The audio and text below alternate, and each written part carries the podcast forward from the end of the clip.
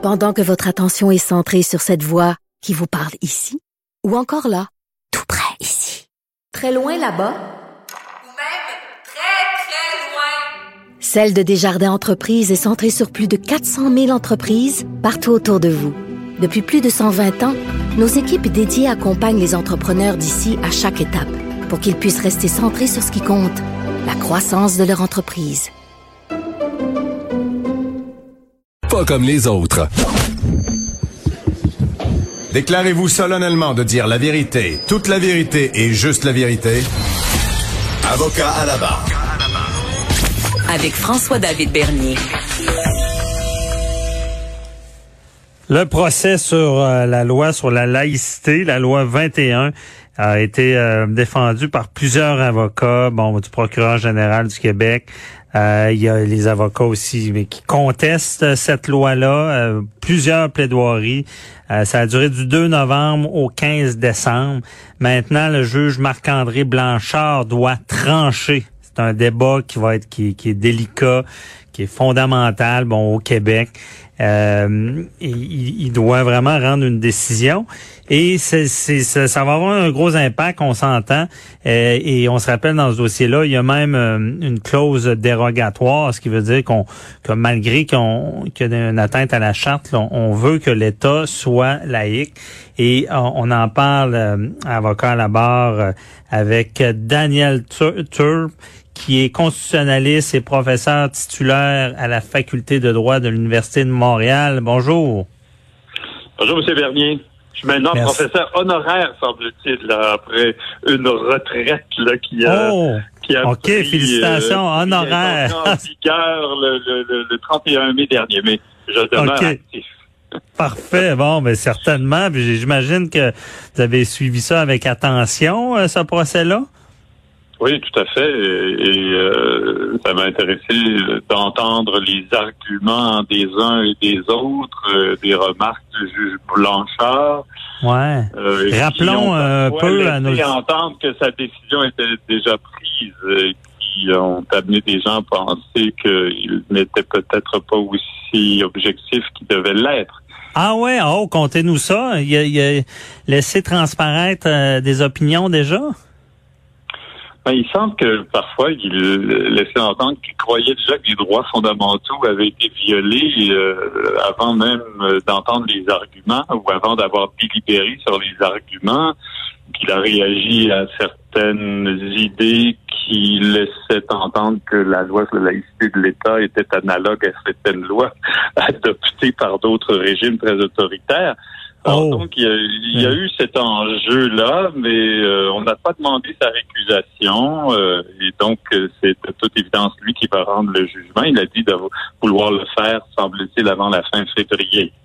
OK. Mais sauf que euh, moi, moi, par expérience, je sais que des fois les juges semblaient de mon bord, mais quand le jugement est rendu, c'est pas c'est pas la même chose. Donc euh, peut-être des, des fois ils se laissent aller un peu, mais reviennent à, leur discipline euh, de, de, de, de, juge, de s'abstenir de, de, de, leur opinion personnelle, prendre les faits qui, qui devant eux qui ont été plaidés, puis rendre des décisions.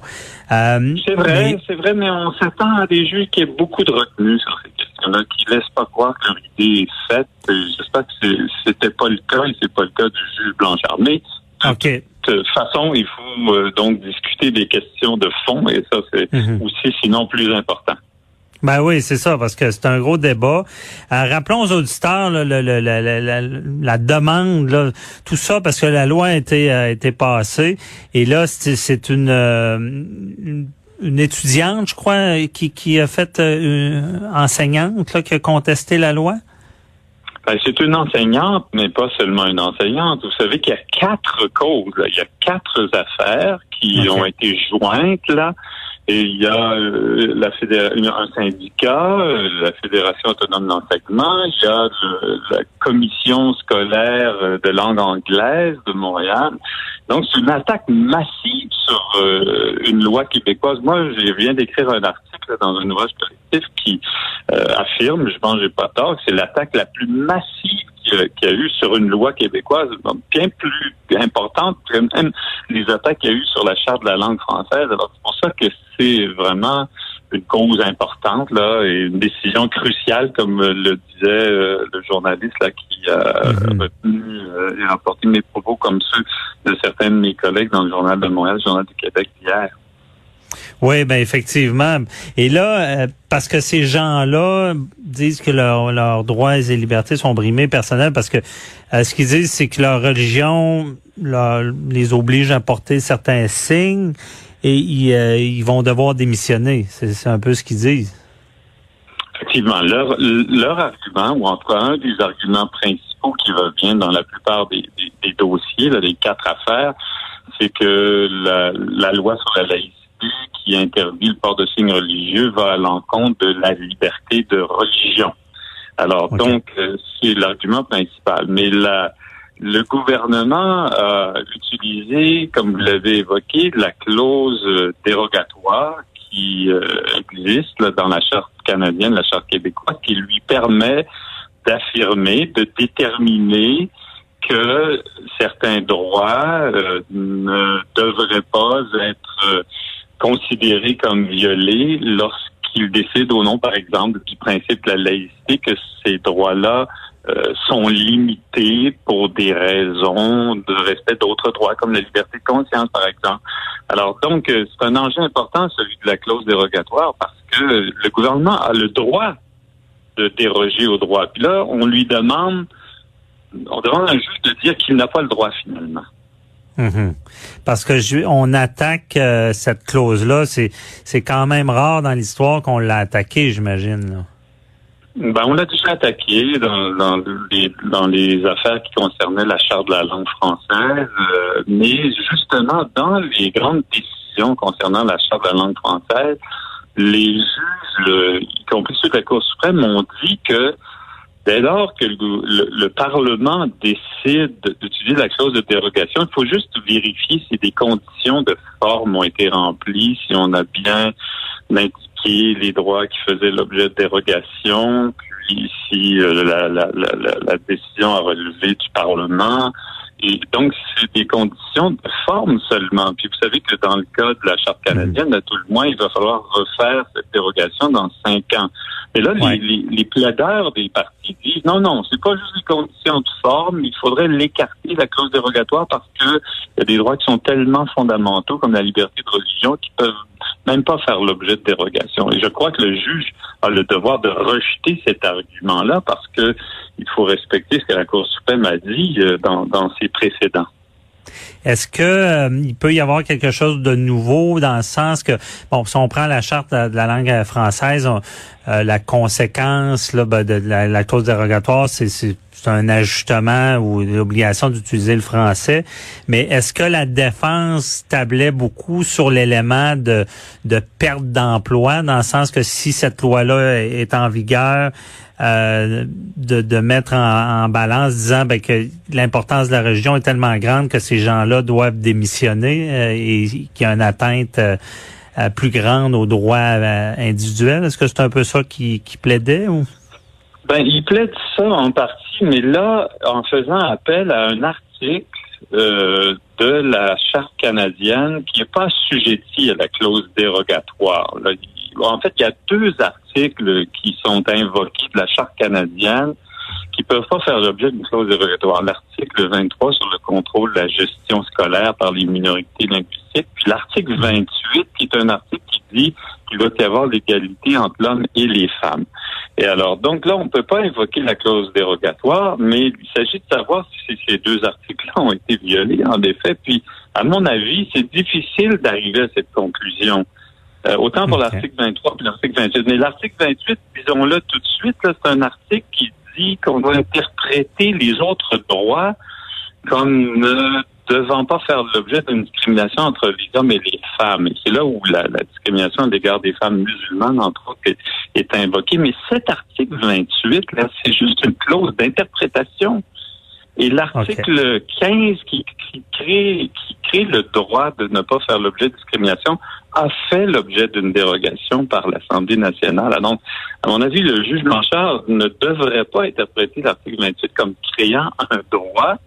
Euh, ce serait ce serait vraiment très euh, surprenant qu'il disent autrement, à moins qu'ils veulent empêcher finalement le Québec de déroger euh, à un droit. OK, je comprends. Et du côté euh, du procureur général pour la loi, là, euh, comme est-ce que euh, la loi est si importante pour l'État? Pourquoi? Parce que certains disaient bon, c'est beaucoup politique, c'est comme ça que la CAQ a été élue. c'est peut-être une peur de, de, de, devenir un peu comme la France, on veut contrôler, mais est-ce que est-ce qu'il explique là, pourquoi c'est si important la laïcité de l'État?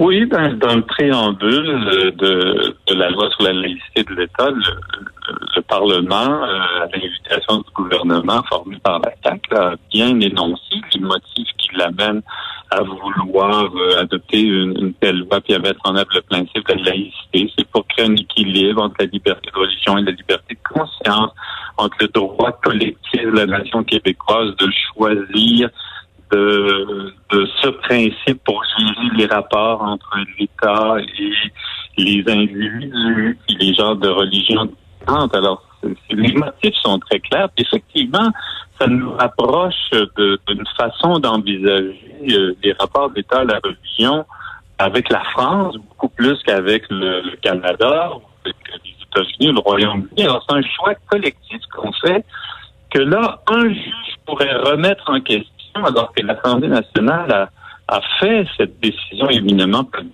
Alors, c'est pour ça que les clauses de dérogation sont là. C'est parce qu'à un moment donné, on veut que ce soit les élus qui fassent des choix et non pas les juges. Oui, c'est ça. On veut pas que le pouvoir judiciaire décide euh, euh, de, des lois, mais c'est sûr que c'est un débat euh, qui qu'on n'a pas le choix d'avoir.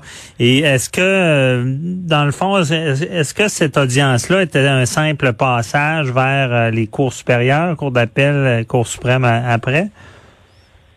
Ben oui, je crois que oui. Il faut s'attendre à ce que le, jugement du juge lanceur soit porté en appel, que ce soit par le procureur euh, général du Québec, s'il devait perdre, si le juge Blanchard devait dire que la loi sur la laïcité est inconstitutionnelle en une ou plusieurs de ses dispositions, ou si euh, les, les, euh, les partis demanderaient, devaient perdre, je pense qu'ils vont vouloir que la Cour d'appel statue et que plusieurs juges, cinq, sept juges, aient l'occasion de se pencher sur le, jugement du Blanchard. Il faut s'attendre à ce que la Cour suprême aussi soit saisie de la question que neuf juges finissent par décider de, de, de, cette, de ces affaires. Ben oui, ça sera euh, évidemment à suivre. Euh, c'est tout le temps qu'on avait. Merci beaucoup de nous avoir éclairé dans ce dossier-là, Daniel Turp. Euh, de, l'Université de Montréal. donc, ben, je vous souhaite une belle journée. Ben, je vous en prie. Joyeuse fête à vous et à vos auditeurs et auditrices. Ah, merci beaucoup. Joyeuse fête à vous aussi. Bye bye. Donc, euh, hein, c'est déjà la, fin de la première émission de, la période des fêtes. Donc, euh, toute la semaine, comme je vous ai dit, on va suivre l'actualité. Et je remercie l'équipe euh, Frédéric Moncol, Achille, Hugo Veilleux, Veilleux à la recherche. Je vous souhaite une belle journée. Bye bye.